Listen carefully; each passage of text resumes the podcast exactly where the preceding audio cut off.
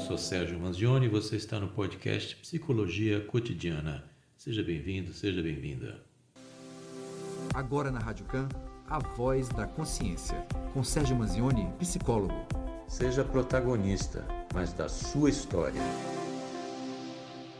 Bom dia, Sérgio, tudo bem? Seja bem-vindo novamente aqui. Ele que já é de casa, toda quarta-feira está aqui. E aí, como é que está? Tudo certo? Bom dia, Bruna. Bom dia, ouvintes. Pronto aqui para responder as perguntas.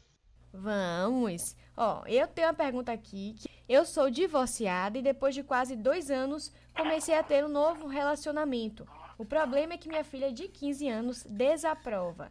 Já tentei conversar com ela, entender o que a incomoda, mas ela não se abre. Fico sem saber se devo tomar as rédeas da minha vida e ter direito a ter essas vivências ou se estou sendo egoísta com a minha filha que não está confortável. E aí, Sérgio, que problema, hein? São duas coisas diferentes. E primeira coisa aí é que a ouvinte tem que cuidar da própria vida, sim. Ao ter um filho, ela não deixa de existir como pessoa nem como mulher. E essa questão da filha desaprovar é um, é um problema que eu vou dizer assim, não é um problema da filha, ela aprovar ou não. A questão é que se a ouvinte estiver com um namoro, um amigo, seja lá o que for, e ela estiver bem, for uma pessoa legal, que trate bem a filha, por sinal, né? A única coisa que tem que se preocupar é com essa ligação entre esses novos contatos que ela está tendo, novos relacionamentos, ver como é que está essa pessoa nova com a filha. Só essa questão de proximidade, não ter nenhum tipo de agressão ou assédio.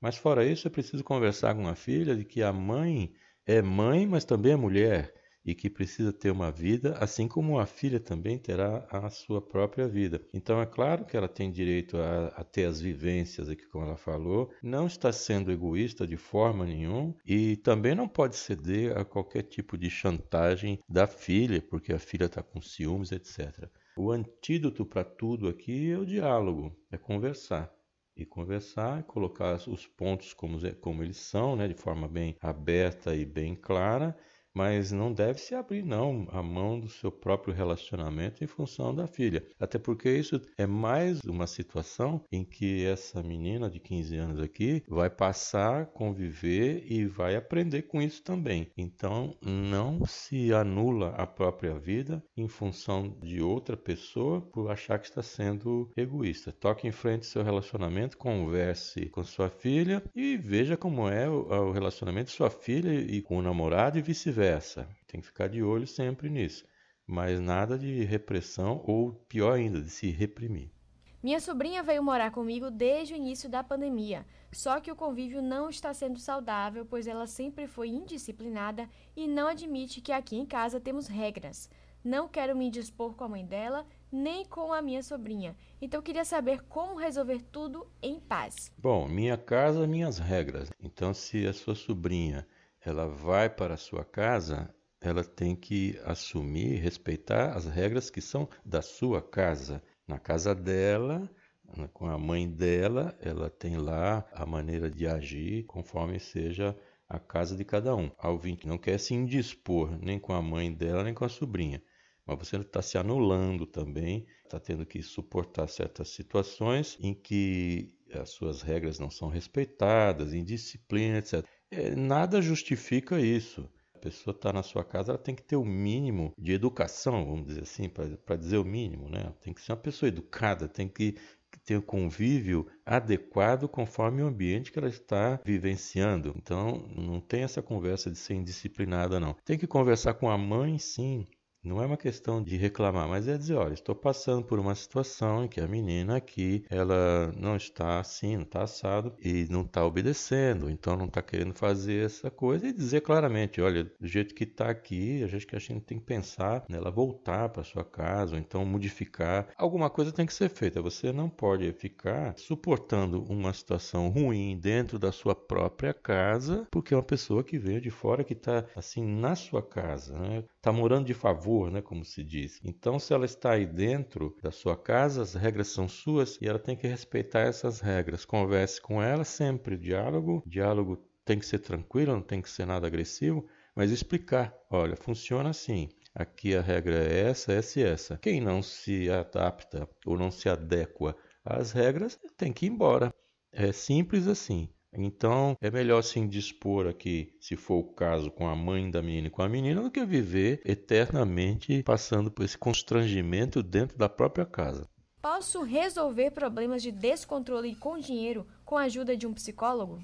Sim, a depender do tipo de problema que leva a esse descontrole com o dinheiro, você pode sim resolver isso através de uma terapia. Se for uma compulsão por compras, se tiver uma questão de satisfazer algum tipo de ansiedade e etc., em que você se descontrola com esse dinheiro, Sim, você pode ter uma ajuda de um psicólogo para orientar, não como você vai fazer com o dinheiro em si, porque isso aí é uma administração financeira, administração do que você tem, que é uma coisa simples de fazer contas, de fazer um orçamento, de não gastar mais do que ganha, de não entrar em juros de cartão de crédito altíssimo, ou seja, aquele pacotinho de coisas que as pessoas já sabem, mas às vezes não fazem. Então, tem que recorrer talvez aqui a alguém que ensine a lidar com essa questão de dinheiro, que também a gente não aprende isso na escola, tem que aprender na prática e nem todo mundo sabe.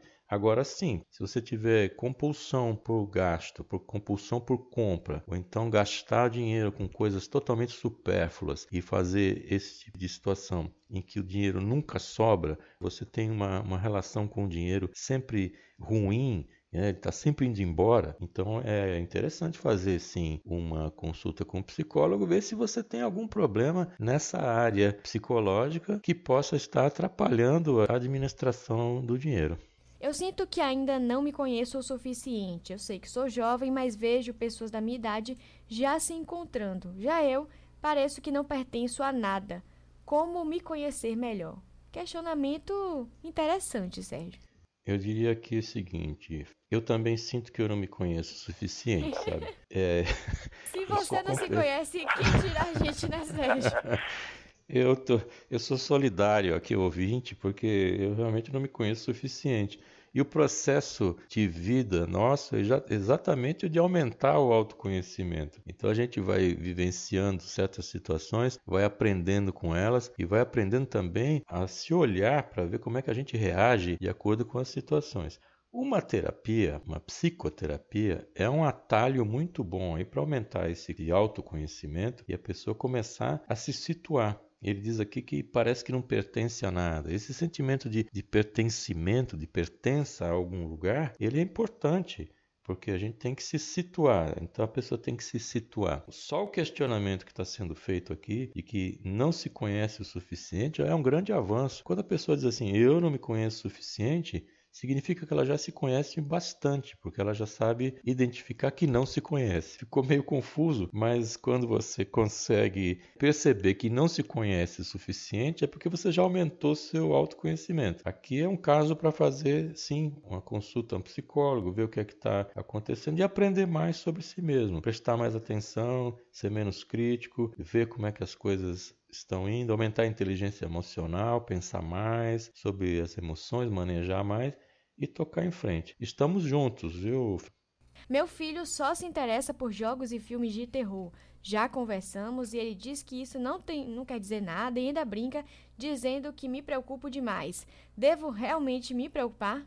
Bom, eu não sei qual é a idade do filho aqui do ouvinte. A gente tem que prestar atenção qual é a idade. Se for um filho muito pequeno e só está com jogos e filmes de terror, pode ser que isso tenha algum significado que tem que prestar um pouco mais de atenção. Normalmente essas questões assim de filmes de terror são uma fase. A pessoa entra numa fase de adolescência, de descoberta, de testes e de tentativas e ou seja é um mundo de fantasia apesar de ser uma fantasia um pouco de terror né que eu particularmente não gosto mas o que acontece é que pode ser uma fase. Então tem que observar que se essa fase está se esticando muito quer dizer anos e anos e a pessoa só faz aquilo é viciado em jogos porque ele diz aqui não diz que é uma pessoa que está com uma, essa compulsão que tem um vício de jogo ele diz que se interessa por jogos e filmes de terror. Então tem duas coisas aqui. Não tem a idade idade do filho e também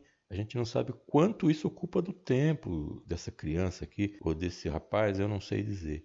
Eu até faria uma solicitação, aproveito o espaço para os nossos ouvintes que fazem perguntas, de dizer para nós aqui assim, a idade da pessoa com quem está falando. Então, meu filho de tantos anos de idade, ele se interessa por jogos, ele não sai da, do jogo. Quer dizer, algo que desse mais detalhes para que a gente possa ser um pouco mais preciso nas respostas. Então, respondendo aqui se ele deve se preocupar ou não, se preocupe se isso se transformar assim naquele objetivo de vida desse filho aí. Então, ele não faz outra coisa, não assiste outro tipo de filme, só filme de terror, o resto não interessa, não tem outras atividades nem socializa, nem nada, só fica em cima de jogos, aí sim é motivo de se preocupar. Ok, então ouçam a indicação de Sérgio Manzioni para que né, você bote aí todos os dados para que se tenha uma noção melhor do cenário de qual estamos falando. Sérgio, muitíssimo obrigada. Um grande beijo e eu queria que você falasse para todo mundo como é que faz para te achar nas redes sociais, conhecer mais seu trabalho,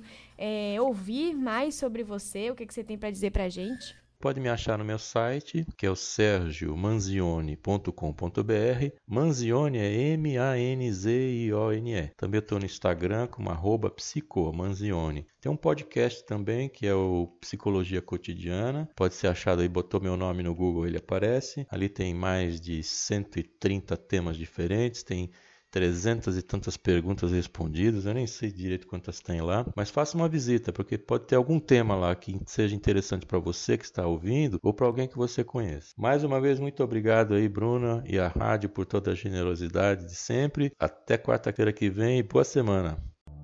Você acabou de ouvir mais um episódio do podcast Psicologia Cotidiana. Muito obrigado e até o próximo.